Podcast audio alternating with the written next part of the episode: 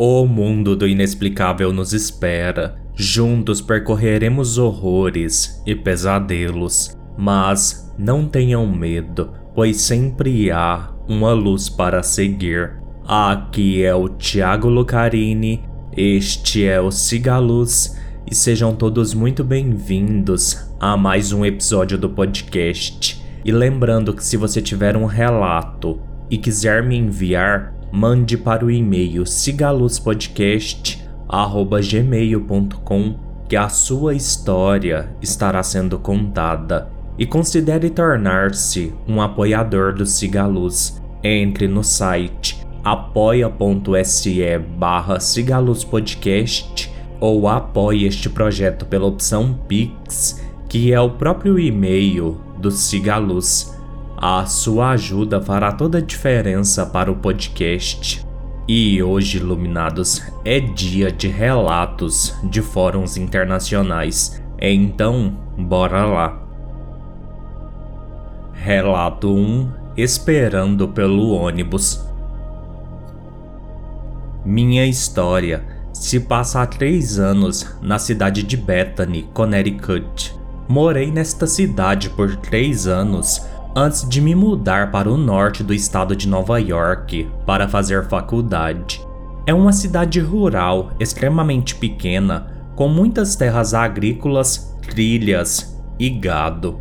Andar a cavalo é muito comum. Você vê pessoas andando todos os dias. Eu adorava morar lá, mesmo que fosse meio fora do caminho. No ensino médio conheci minha namorada que morava em Milford, Connecticut, a 30 minutos de carro da minha pequena cidade de Bethany. Uma noite, no início do outono, estávamos em minha casa para jantar. Sentamos e assistimos a um filme, e então era a hora de levá-la para casa. Eu tinha apenas 18 anos, ela tinha 17 minha namorada não tinha permissão para dormir na minha casa. Eram cerca de 22 horas e 45 minutos. Eu e ela nos enfiamos no meu pequeno Mazda 3 sedã e partimos. Em Bethany não há postes de luz, então as estradas são muito escuras. Nós dirigimos cerca de 3 quilômetros e minha namorada começou a entrar em pânico porque ela deixou seu celular na minha casa.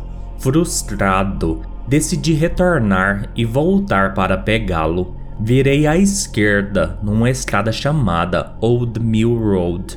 Em frente a essa estrada há uma grande fábrica de concreto. A estrada tem cerca de 100 metros de comprimento e é um beco sem saída. Uma trilha fechada fica bem no final de onde as pessoas cavalgavam. No entanto, no meio da estrada, outra estrada se ramifica de Old Mill, que leva a casas residenciais. Eu dirigia devagar com meus faróis altos. Quando nosso carro se aproximou do final da estrada, vimos duas pessoas paradas perto de um portão. Mudo para faróis baixos, pois não queria cegá-los. Minha namorada disse algo como: Ei, o que eles estão fazendo? Coloquei o carro em marcha ré, acendi as luzes brancas de ré e enquanto eu recuava, minha namorada disse: Cuidado com essas pessoas. Eu olho pela minha janela traseira para ver as duas pessoas. Era um homem e uma garotinha de talvez uns sete anos. Ele estava vestindo jeans e uma camisa laranja. Sua pele era mais escura, possivelmente hispânica. Ele estava de mãos dadas com a jovem que usava uma camisa rosa e uma pequena mochila rosa. Parecia que eles estavam esperando o ônibus escolar, mas eram 23 horas da noite. Então eu disse: é melhor eles saírem do caminho eu tenho que fazer a volta. Era uma estrada estreita. Eu recuei em direção a eles até que eles estivessem a apenas alguns metros do meu para-choque traseiro. Eles nem se mexeram. a maioria dos pais que vê um carro dando ré na direção de seus filhos os teria empurrado para fora do caminho. E eles apenas ficaram lá. Minha namorada, que tomava conta, disse: Nossa, que maneira de proteger um filho. Recostei-me no banco e olhei pelo espelho retrovisor para ver o homem e a garota iluminados pelas luzes de ré. Eles não tinham rostos. De seus ombros para cima era tudo difuso e transparente, com apenas o contorno de suas cabeças. Eu podia ver, através deles, a floresta atrás de nós. Então tive aquela sensação horrível de horror, misturada com pavor e tristeza. Eu apenas olhei para eles, coloquei o carro em movimento e lentamente me afastei. Eu não disse uma palavra. Na minha mente, eu estava em pânico. O que eu acabei de ver? Minha namorada então disse: Isso foi tão estranho. O que ele estava fazendo lá fora com sua filha, a esta hora, sem uma lanterna. Isso foi tão perigoso. Eu então disse tão calmamente quanto pude: Amor, eles não tinham rostos. Eu estava quase em lágrimas. Eu nunca tinha tido uma experiência como essa antes. Ela então começou a dizer que eu estava assustando e ela não sabia do que eu estava falando.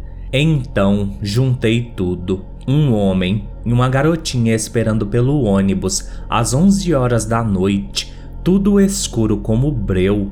Dei ré muito próximo a eles e eles não saíram do caminho, e ainda por cima, eles não tinham nada dos ombros para cima.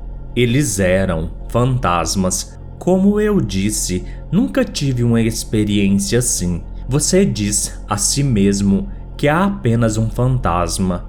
Eu era um jovem forte, de 18 anos, com grandes músculos. Não tinha medo de nada, mas confesso que fiquei com medo. Minha namorada acabou dormindo na minha casa naquela noite e sou grato pela experiência, por mais assustadora que tenha sido, pois confirmou minha crença em espíritos e é uma ótima história verdadeira para contar aos meus filhos algum dia. Relato 2 A entidade do assobio eu queria saber se alguém pode me dar alguns conselhos sobre um evento. Nos últimos seis meses, para ser mais exata, tenho experimentado uma estranha interação com uma entidade espiritual. As experiências variavam de ouvir um assobio monótono, semelhante a um pássaro no início da manhã, enquanto estou do lado de fora às cinco e meia se escolho ignorar o assobio, está tudo bem, mas se escolho olhar na direção do assobio, de repente fico tonta e sinto como se estivesse prestes a desmaiar antes de ver uma sombra se mover rapidamente ao meu redor. O primeiro encontro, acredito, foi por volta de 15 de outubro de 2021 eu estava lavando alguns coolers do lado de fora quando ouvi um assobio monótono que vinha do quintal do meu namorado. Ele mora do outro lado da rua. Olhei e senti como se tudo estivesse girando. Vi o que eu acreditava ser meu namorado parado na varanda me encarando, mas seu rosto estava borrado depois de entrar e fechar a porta, a tontura parou. Ao questionar meu namorado sobre a situação, ele alegou que não havia ninguém em sua casa no momento e ele estava dormindo lá dentro. Eu desconsiderei a situação e não falamos sobre isso novamente.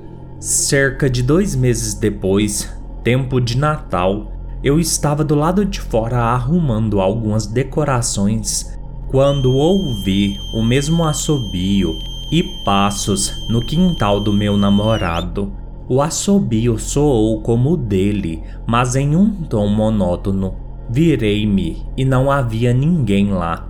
Ao perguntar ao meu namorado novamente, ele me disse que estava trabalhando em seu sótão naquela hora e não havia ninguém do lado de fora. Isso era por volta das sete da noite. Não tive muitos outros encontros desde então, mas há dias em que posso ouvir o mesmo assobio do lado de fora da janela do meu quarto, e quanto mais ignoro, mais alto fica. Meu namorado também me disse que me viu do lado de fora, em momentos em que eu não estava e que eu olhava diretamente para ele e sorria. Ele também mencionou que às vezes me ouvia o chamando do lado de fora às três da manhã, quase como se eu estivesse tentando atraí-lo para fora de casa. Achamos estranho que essa entidade tenha escolhido se apresentar na forma de um de nós, mas nunca soubemos de suas intenções. Relato 3 Há três dias. Um dia eu estava em casa preparando meu trabalho escolar. Meu pai e minha mãe foram para uma festa de casamento e eu estava em casa devido ao meu dever em andamento. A hora era provavelmente 21 horas e 40 minutos. Depois de terminar meu trabalho, fui ao banheiro. Depois de sair, senti como se uma sombra se movesse rapidamente na minha frente. Achei que fosse meu gato de estimação. Então eu chamei: Uso, por favor, saia. Não ouvi nenhum tipo de miado vindo dele. Quando vasculhei a sacada, eu o achei morto. De repente, nossa campainha tocou e eu fui abrir a porta eu vi um homem bonito vestido de preto com um bigode. Eu conheço aquele homem. Ele é amigo do meu pai. Vou chamá-lo aqui de tio Oliver. Eu o recebi em nossa casa. Ele estava sentado em nossa sala de TV e eu estava fornecendo comida para ele. Nesse meio tempo, fui ao nosso jardim cavar uma cova para uso. Depois de entrar em casa, percebi a falta do tio Oliver. Então eu ouvi um som de miado e um som de risada. No começo, pensei que o tio estivesse brincando de esconde-esconde comigo, mas depois, quando o som aumentou de repente, senti medo e fugi de casa o mais rápido possível. Encontrei meu pai e minha mãe no meio da estrada e eles me levaram para casa. E quando compartilhei tudo com eles, meu pai disse: Não pode ser possível a visita de Oliver, pois ele morreu há três dias num acidente de carro. Eu novamente ouvi um miado e encontrei Uso vivo. Então foi tudo um sonho de quem era a sombra. Como Uso estava vivo. Ainda assim, hoje tudo é um mistério para mim. Relato 4 A chave para um dia melhor. Muitos fenômenos inexplicáveis aconteceram comigo e ao meu redor ao longo dos anos. Este evento extraordinário, em particular, ocorreu em novembro de 2007 em Norfolk, Virgínia, Estados Unidos.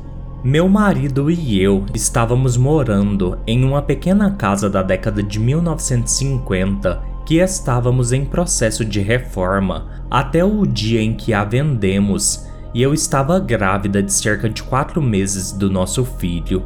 A história por trás da nossa casa é que ela era de propriedade dos Grays antes de meu marido comprá-la em 1999. Não sabemos as datas exatas, mas sabemos que o Sr. Gray faleceu primeiro e que a Sra. Gray deu seus últimos suspiros naquela casa em 1998. Não havia muita atividade notável, mas ocasionalmente você podia sentir uma presença feminina. Às vezes era desaprovadora e pairava nos observando. Em uma ocasião, a aba da porta do cachorro balançou para frente e para trás por meia hora.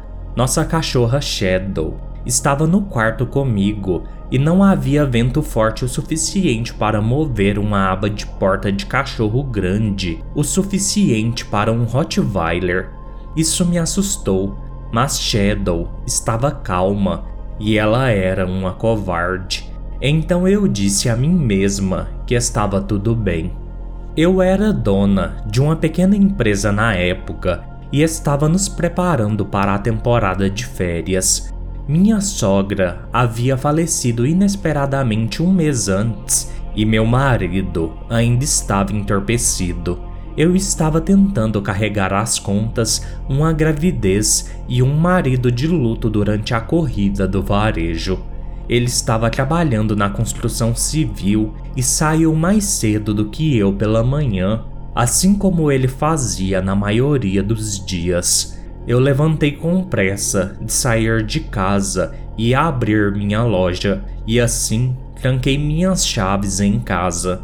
Meu marido já estava no trabalho e eu precisava abrir minha loja na hora ou o shopping cobraria uma multa.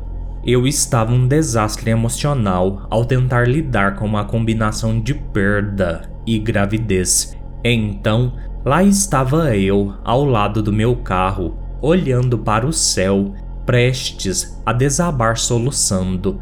Estava tudo errado. Eu não deveria estar reprimindo minha empolgação com minha gravidez porque meu marido precisava de mim. Sua mãe não deveria estar morta não devíamos estar à beira da Black Friday. Eu queria uma pausa. Eu só precisava entrar em casa e pegar minhas chaves. A porta dos fundos provavelmente estava destrancada, mas pular uma cerca de 1,80m durante a gravidez era o último cenário para mim. Comecei a caminhar de volta para os degraus da frente e parei sufocando um soluço e piscando para lutar contra minhas lágrimas. Olhei para baixo e havia uma chave aos meus pés. Era uma chave de casa e não em um chaveiro. Não tínhamos chaves extras. Não posso dizer se foi deixado lá pela senhora Gray ou pela mãe de Brian, mas era tudo que eu precisava naquele momento. Eu a peguei e era a chave da minha porta da frente. A chave parecia um símbolo literal de que havia esperança e que eu não estava fazendo tudo isso sozinha. Último relato de hoje: Dia sem lua, Amanvácia. Adendo: Amanvácia ou Dia sem lua é a fase lunar da lua nova na Índia e início do calendário lunar Hindi. Na antiga cultura e crenças indianas, independentemente das religiões, a Manvástia é considerada uma época de grande poder. Esta não é a minha história, é da minha mãe, que é professora no ensino médio nos últimos 23 anos. Ela tem uma aura maravilhosa como professora e ela é muito responsável e muito respeitada por todos os membros da equipe. Então, certo dia, ela soube que era o dia sem lua. Ela se deparou com esse incidente que aconteceu em uma das melhores escolas de Gujarat. Ela estava vindo de uma das aulas e viu essa menina cair de uma escada de forma misteriosa. Ninguém a empurrou ou ninguém foi visto atrás dela fazendo isso. Ela era muito bonita e brilhante nos estudos, detalhes contados por minha mãe. Depois de vê-la, todos os alunos e professores foram chamados por minha mãe. Em resposta à sua perda de consciência, ela foi colocada para cheirar tudo e também foi feita uma bebida para fazê-la se levantar, mas nenhum dos esforços foram frutíferos. Mais tarde, Uma das pessoas disse que aquele era um dia sem lua. Minha mãe não acreditou muito e disse a todos para consultar um médico. Todos concordaram, mas ninguém concordou em acompanhá-la ao hospital da equipe feminina. Então, minha mãe assumiu o comando e, com três funcionários, a levou para o hospital, onde os exames regulares da escola foram feitos. Enquanto a carregava, minha mãe notou que ela era muito mais pesada do que realmente parecia pela aparência física. Sua cabeça estava apoiada no colo da minha mãe e ela a sentia tão pesada ao segurá-la que suas mãos deram cãibras e estavam dormentes, assim como as suas pernas. De alguma forma, eles chegaram ao hospital e a garota estava sendo examinada, mas nada de anormal foi encontrado em seus sinais vitais.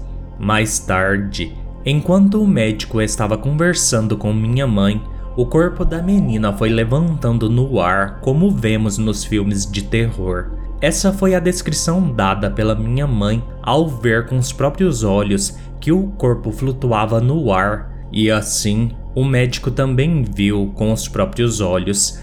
E depois de flutuar por alguns segundos, o corpo foi golpeado uma ou duas vezes na cama.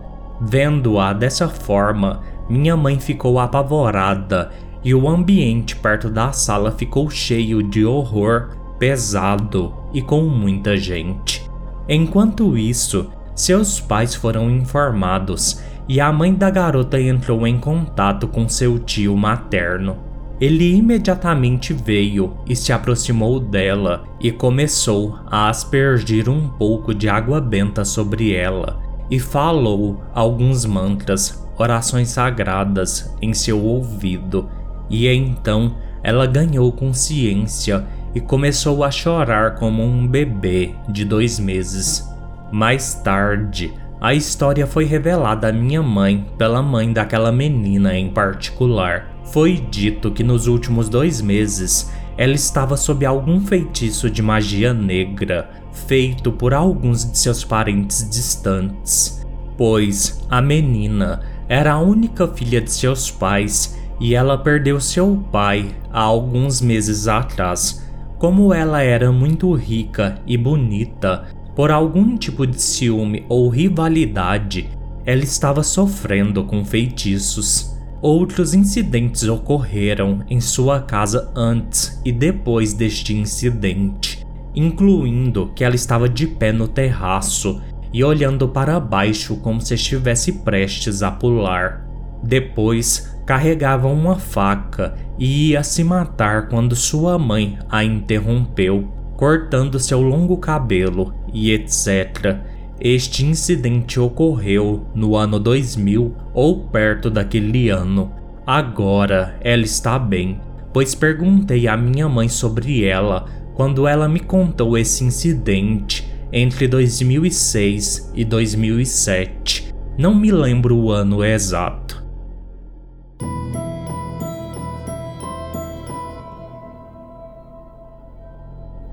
Bem, iluminados, este foi o episódio de hoje. Espero que tenham gostado. No mais, fiquem todos bem e sigam a luz.